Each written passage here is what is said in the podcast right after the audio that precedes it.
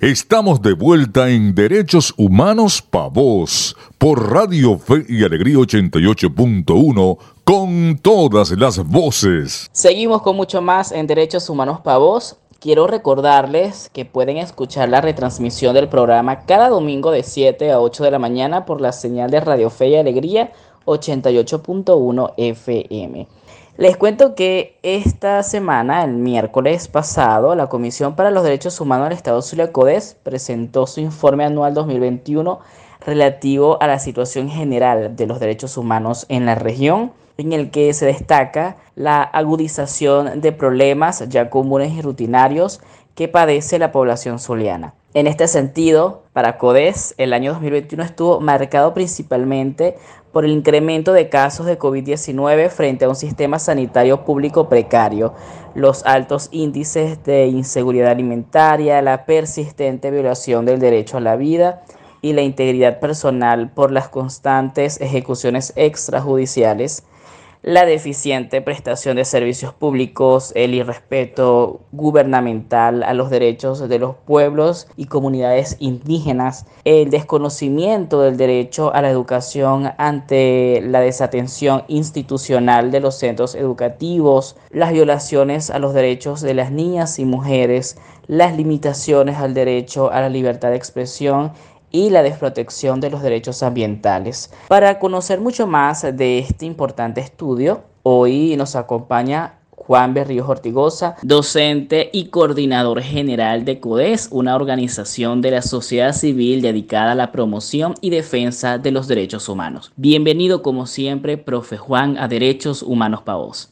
Hola, buenos días a toda la audiencia de Derechos Humanos Pavos, este programa de la Comisión para los Derechos Humanos del Estado Zulia, que es tan relevante para mantenernos al día sobre la situación de los derechos en nuestra región. Profe, como mencioné hace un momento, CODES presentó su informe anual 2021. ¿Qué importancia tiene como registro histórico este estudio? Como registro histórico tiene mucha importancia. Eh, como todo documento que nos da cuenta de lo que ha ocurrido en el pasado y, y en primer lugar, bueno, que es un pasado reciente, que está relacionado con hechos que han estado ocurriendo en, años anteriores y, en cierta forma pues eh, nos ayuda a entender cómo ha sido la evolución de la violación sistemática de los derechos humanos en nuestro país. Eh, en nuestros informes pues hay un hilo conductor que básicamente dado por, por las temáticas a las que hacemos seguimiento desde desde el año 2016, cuando produjimos nuestro, nuestro primer informe anual. Y, bueno, también eh, ayuda a entender eh, en perspectiva eh, cómo debe ser nuestro futuro con respecto bueno, a, a las respuestas que se deben dar de manera inmediata a estas violaciones sistemáticas de los derechos humanos en la región zuliana. Ahora bien, ¿cómo fue el panorama de la emergencia humanitaria compleja en el Zulia durante 2021? La emergencia humanitaria persiste y lamentablemente, eh, pues, a pesar de que se, de que se ha mm, argumentado que ha habido cierta mejoría en algunos aspectos de la vida, lo cierto es que la deficiencia en la prestación de servicios básicos como como el de agua potable, el de, la electricidad, el del gas doméstico, eh, también eh, prestaciones de, servicios esenciales como eh, los de salud, la educación, no, no, solamente en el ámbito básico, sino también universitario, y otros problemas asociados a la calidad de vida de la gente, como el empleo, eh, las garantías con respecto al, trabajo, el acceso a la alimentación. Eh, todas estas cuestiones siguen siendo eh, aspectos preocupantes en el sentido de que lo característico es la, es la pobreza, la pobreza que es estructural, que tiene unas causas que no, a las que no se les ha prestado atención y que y que bueno, eh, mientras, mientras, esos, mientras esos factores de desigual, que generan desigualdad existan, pues eh, lamentablemente seguiremos estando en una situación de emergencia que ya, ya, ya, será una emergencia eh, que se volverá una cotidianidad, una normalidad a largo plazo si no se atiende. Profe, en 2021 se registraron 228 muertes por violencia estatal, lo que significa una disminución en comparación con el año anterior. No obstante, ¿qué lecturas se hacen en este capítulo del informe anual? Lo primero que advertimos sobre nuestro registro es que es un registro basado en eh, referencias en medios de comunicación social, es decir, eh, son fuentes secundarias. Eh, con lo cual las muertes por violencia policial que se anotan son aquellas que trascienden a la prensa.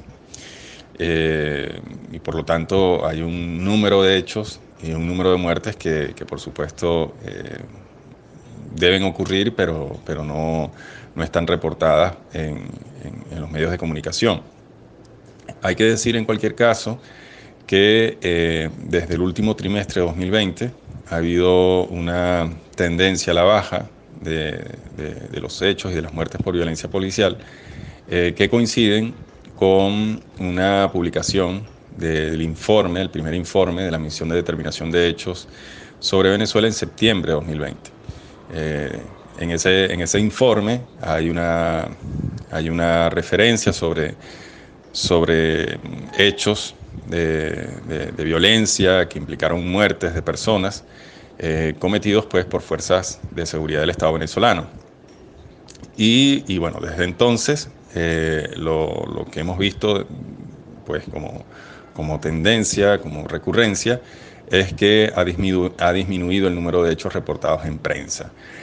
Em, en todo caso, pues eh, aún así, en el primer trimestre de 2021 se, se, registraron 158 muertes y en, y en, el segundo semestre 70 para un total de 228, que sigue siendo un número bastante alto, eh, sobre todo considerando las formas en que, en que se dice eh, ocurrieron estos, estos hechos, es decir, presuntos enfrentamientos, presuntos delincuentes, eh, pero pues no, no se reportan eh, del lado de las fuerzas de seguridad algún tipo de heridos o, bajas.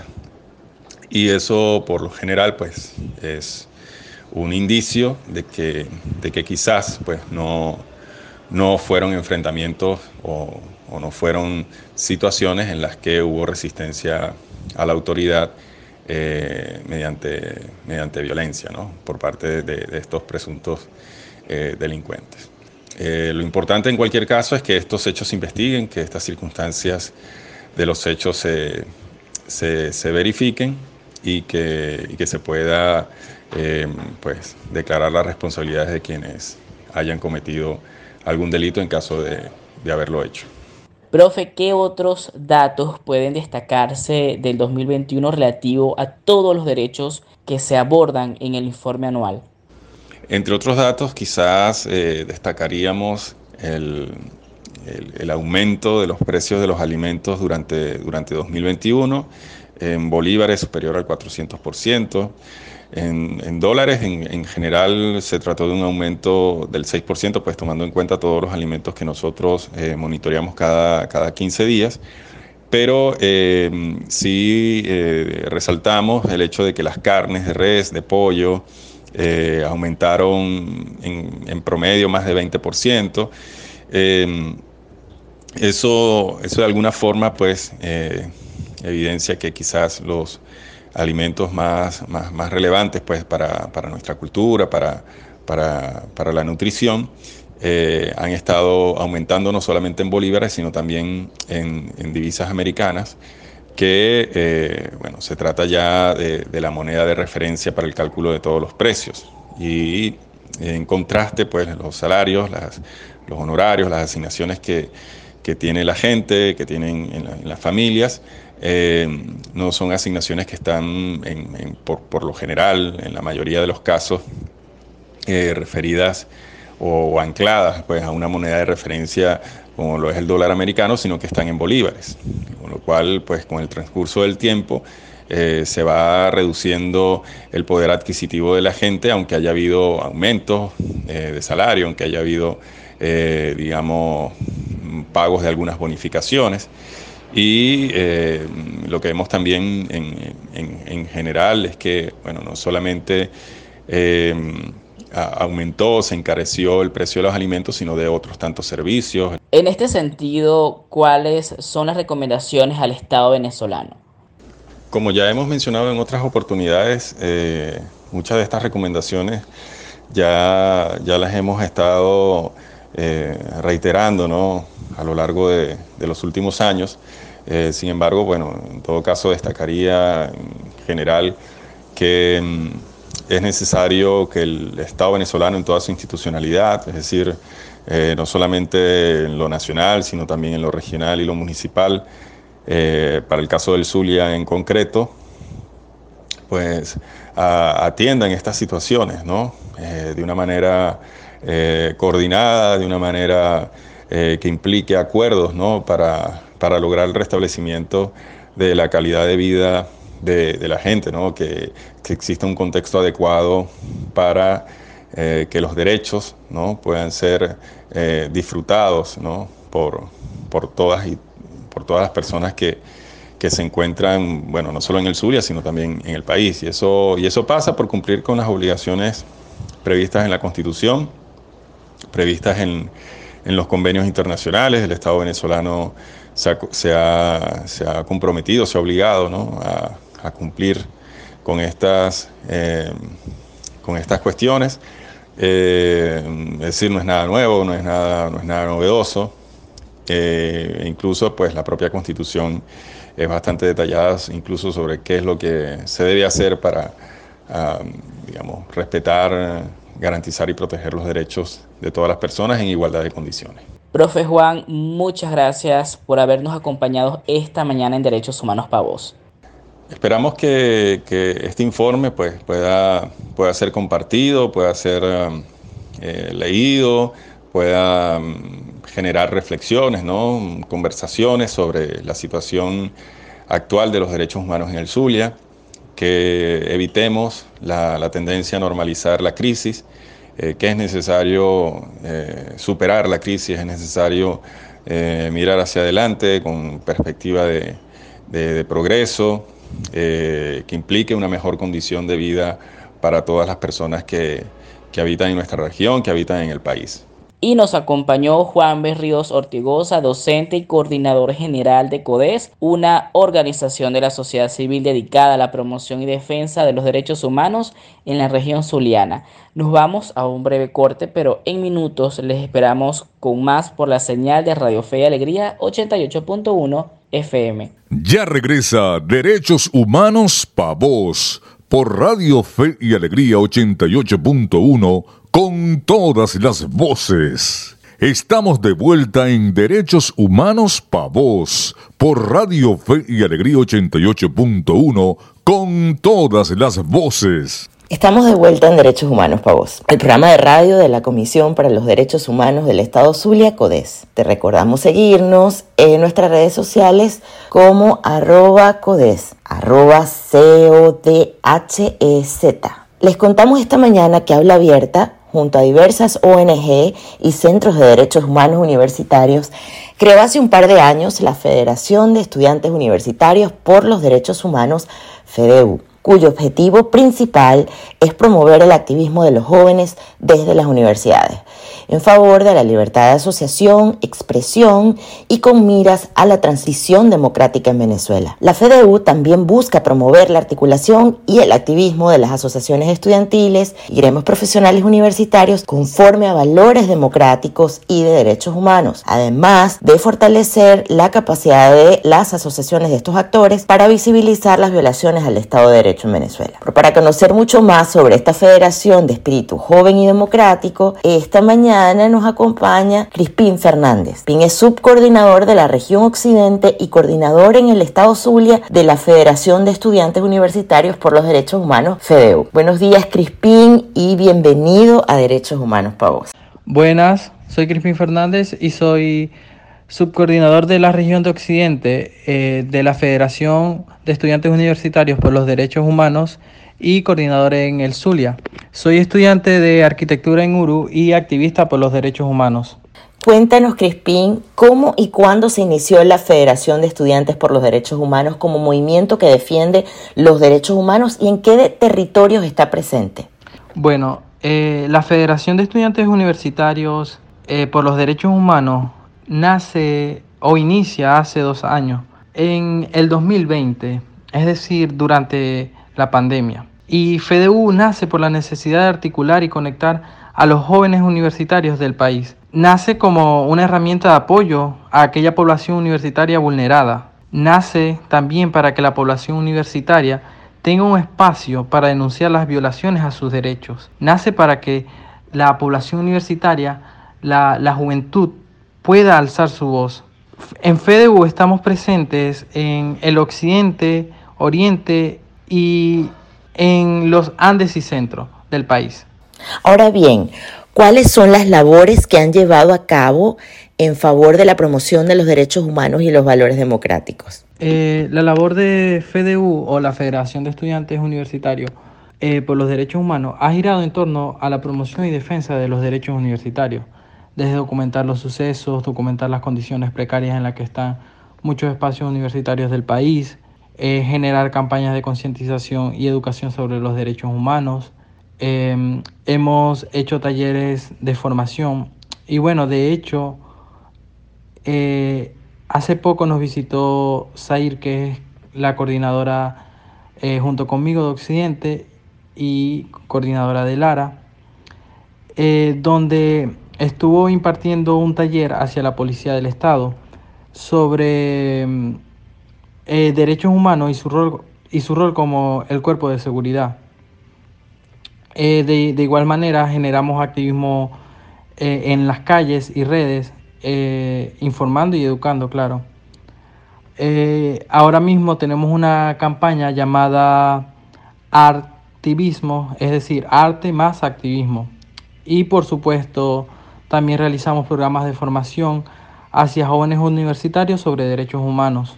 Crispín, en este, en este sentido, eh, ¿cuáles son las metas que tienen ustedes en la FEDEU a corto y largo plazo? Bueno, eh, nuestra meta en FEDEU es seguir denunciando las violaciones a los derechos humanos en nuestra comunidad universitaria, hacer visible todas las transgresiones existentes y el deterioro que existe en muchos espacios eh, y estructuras universitarias. Eh, seguir impulsando el llamado eh, a la formación para que más personas, más jóvenes se unan a la causa, a, esta causa que es la defensa de los derechos humanos, sus derechos. Crispín, dentro de los jóvenes estudiantes que nos escuchan en este momento y que les interese por formar parte de la FEDEU, ¿qué tienen que hacer? Para todos aquellos jóvenes estudiantes que nos escuchan, todos aquellos que sientan ese deseo por defender sus derechos, defender los derechos humanos, denunciar y exigir sus derechos, que se preguntan cómo pueden formar parte de FDU. Eh, les invito a seguirnos en redes sociales para estar al tanto, en Instagram como FDV y en Twitter como FDUB.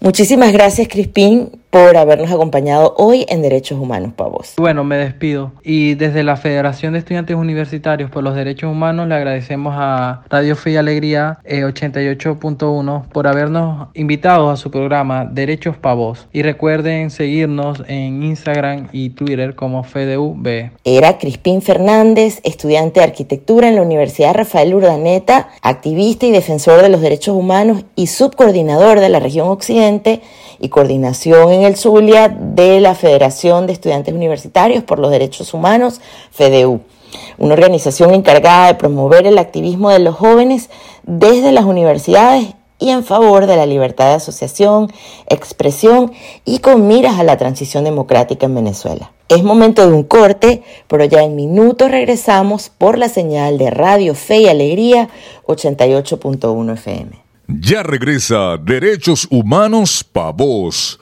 por Radio Fe y Alegría 88.1 con todas las voces. Estamos de vuelta en Derechos Humanos Pa' Voz por Radio Fe y Alegría 88.1 con todas las voces. El ABC de tus derechos. El 31 de agosto de cada año se celebra el Día Internacional de la Solidaridad. Se eligió esta fecha en honor al movimiento social polaco Solidaridad, que fue representado en 1980 por el gremio sindical Solidarnosco. Este movimiento fue uno de los tantos responsables de la caída del muro de Berlín. Es más, uno de sus dirigentes, Lech Walesa, fue consagrado con el Premio Nobel de la Paz gracias a que promovió los ideales de la solidaridad no solo en su país de origen, sino por todo el planeta. El propósito de este día no ha variado mucho desde que se fundara el partido sindical. En realidad, se basa en un principio básico que es el de ayuda mutua o el de ser solidarios con los otros. Según el mismo Walesa, solo en la medida en que todos nos ayudemos y trabajemos por una causa común que proporcione el mayor bienestar a todos, en esa misma medida viviremos en un mundo mucho más pacífico, enriquecedor y próspero para cada nación, pueblo o individuo. Para celebrar este día hay que ser conscientes primero de cuáles son las verdaderas necesidades de nuestra comunidad, ciudad o país. Según las Naciones Unidas, este día no posee un programa fijo. Cada país o pueblo es libre de celebrarlo como mejor se adapte a las necesidades de sus habitantes. Lo que sí no se debe perder de vista es que toda actividad debe reflejar un espíritu solidario propiciado por el deseo del bien común.